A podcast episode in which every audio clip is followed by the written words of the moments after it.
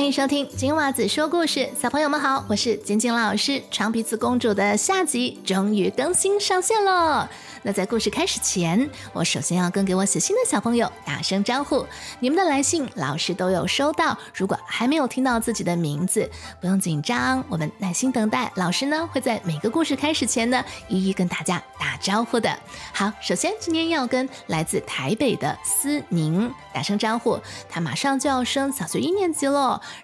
八月份也是他的生日月哦，他将会在八月底的时候过生日，所以希望老师呢送上祝福。那他想听有关动物的故事。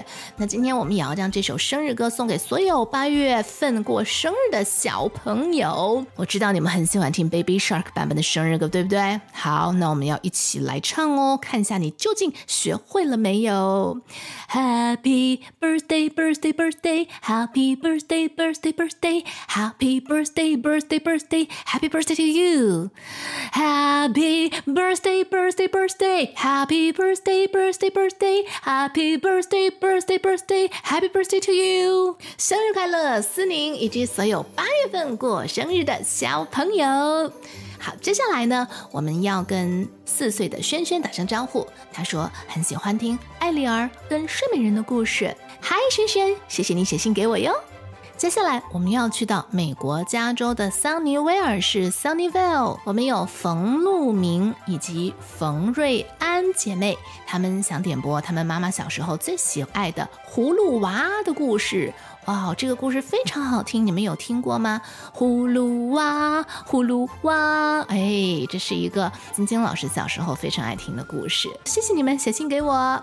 接下来要去到台湾中立的小溪，他说：“我好喜欢你的声音，要常常说故事给我听哦。”谢谢老师，谢谢你，小溪。那你想听什么故事呢？记得下次告诉我哟。接下来我们要跟艾丽小朋友打招呼，她在车上都会听故事，想点播小美人鱼的故事。同时，他告诉我说，他很喜欢公主系列的故事。嗯，谢谢你，艾丽。是的，小美人鱼的故事，我会把链接放在节目的叙述栏当中。老师之前有讲过。那今天的这个长鼻子公主呢，也希望你能够喜欢。如果你也想点播故事或跟我留言，可以在我们节目的叙述栏当中找到我们的网站或者是脸书专业。那我等你写信给我哟。也请不要忘记订阅脸书，并且在播客平台上给我们的节目满星好评。那事不宜迟，长鼻子公主的故事，我们现在就继续开讲。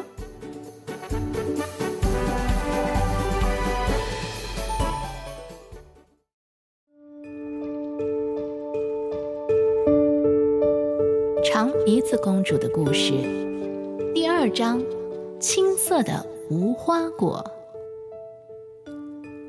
太子允诺逃了出来，但一路愤愤不平。同时，又为自己的命运而悲痛欲绝。他漫步走向了乡下，一面走，一面在心里思量。走着走着，走了几个钟头，又几个钟头，终于觉得肚子饿了。这时候，有一个没有主人的花园，长了许多很大颗的青色无花果。他便跑了进去，摘了许多。也吃得很饱，这个无花果的味道也不错。太子允诺自言自语地说道：“哎，这还真是怪事儿，正月就有无花果了，我总算还是幸运呐。”他说着说着，又吃了好几个。他吃得十分饱胀，脸上突然感觉有点奇怪，自己看见自己的鼻子渐渐的。变长了，长的跟手臂一样长。再过了一会儿，鼻子更长了，长的几乎可以拖到了地上了。可怜的凯子允诺看着非常的恐慌，他想，这一定是因为吃了没有主人的无花果的报应啊。他叹了一口气，决定永远就住在这个花园里了。现在这副模样，还怎么见人呢？过了一些时候，他又饿了。他发现，在园子的另外一片地上，有许多小小的紫色的无花果。这个大概没有什么害吧，反正鼻子也已经挺吓人了。他谨慎地托起又长又重又大的鼻子，走去摘了小小的紫色无花果来充饥。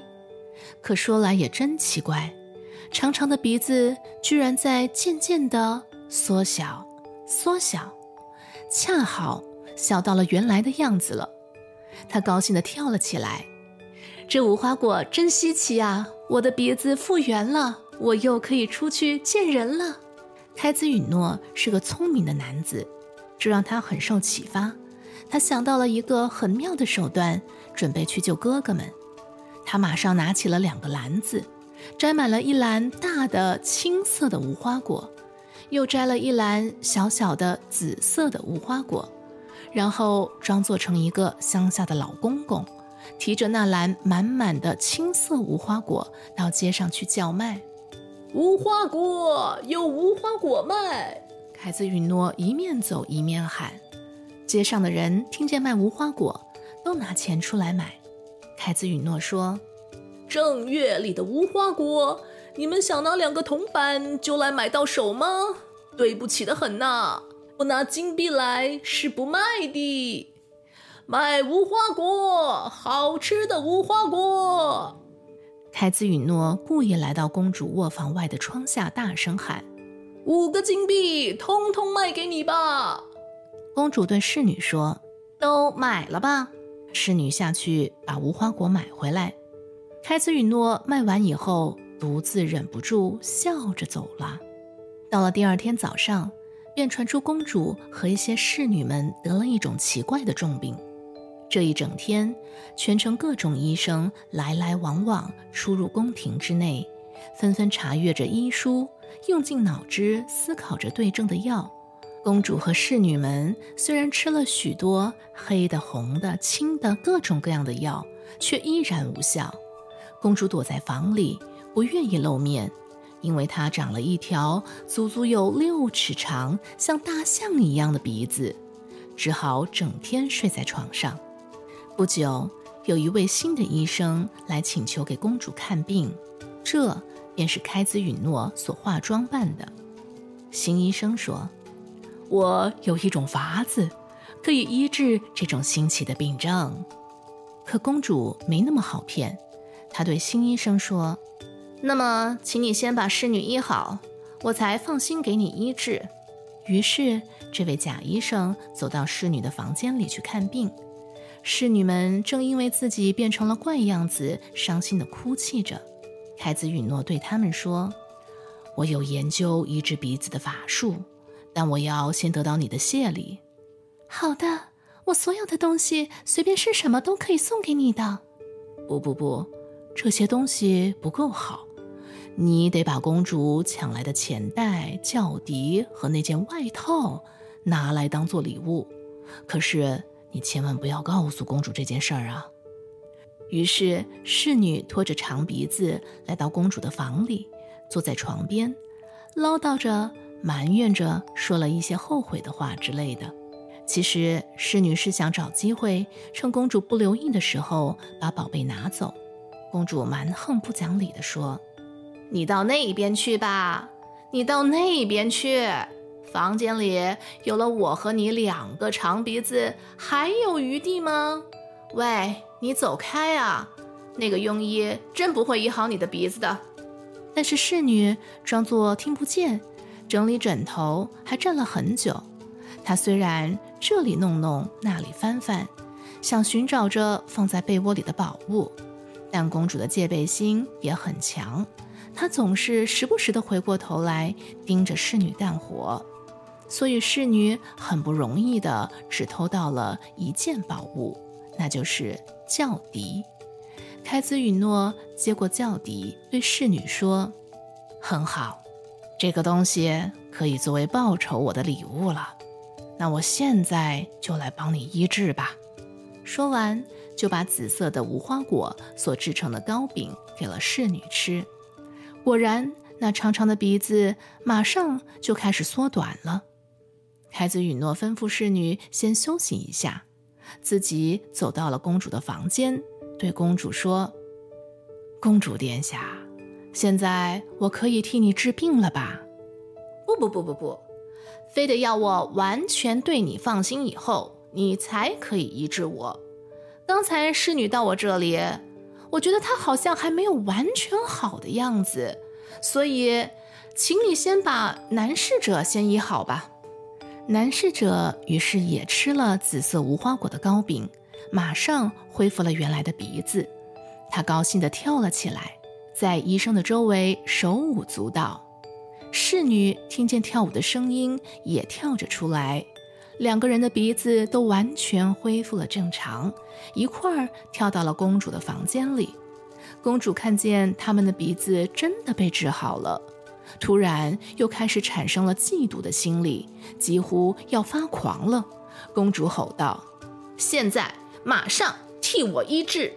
凯子允诺说道：“可是我得先得到你的谢礼，使我放心之后，我才能为你医治的。”“好啊，随你喜欢，什么都可以给你。”那么，公主，请你把钱袋和外套送给我吧。公主听完之后开始怀疑了，她上下打量了一下这位新医生，突然觉得发现了什么。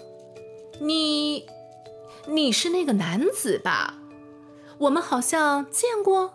公主立刻改口：“不行，不行，不行，我不能给你。”开兹允诺再次问道：“我可是会帮你把长鼻病治好的医生，你。”要不要想好了再说，可别后悔呀！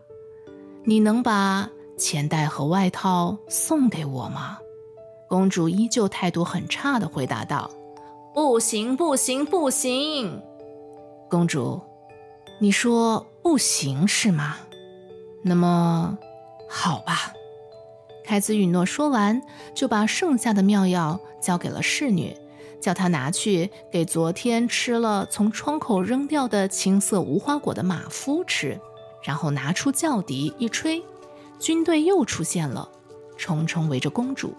公主觉得大事不妙，立马改口对医生说：“你，你，好，那你都拿去吧。”便把外套和钱袋扔给了站在军队后面的凯子允诺。公主话锋一转。开始对开子允诺说好话了，误会，误会。其实我很佩服你对待我的手段呢。我对你可比对你的哥哥们要尊重多了。如果你肯医治我的鼻子，我想你一定觉得我做你的妃子很相配的吧？快，快点为我医治吧！要是没有这可怕的鼻子，我真的是一位。非常美丽的女子呢。太子允诺的身份既然被猜出，他也不想再装了。他对公主回答道：“公主，奇效的药已经一点儿都没有了。刚才剩下的一点，不是给了公主的马夫吃了吗？你总是说要等你放心之后才肯被我医治，这个话不太高明啊。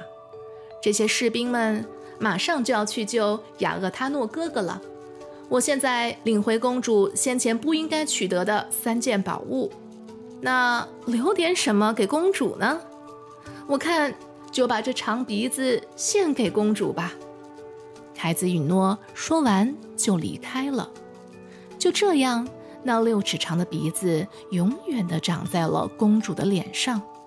而三兄弟后来离开了这个国家，大哥和二哥回到了乡下。过着平凡的生活，而小弟孩子允诺穿上了隐形外套，消失了，也不知道他现在去到了哪里，又开始了一段怎样的冒险呢？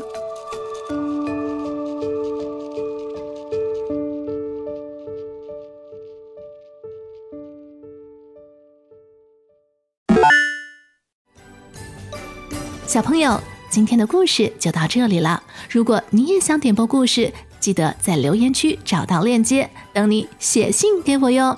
对了，不要忘记在你收听的播客平台给老师满星好评。那我们下个故事再见喽，拜拜。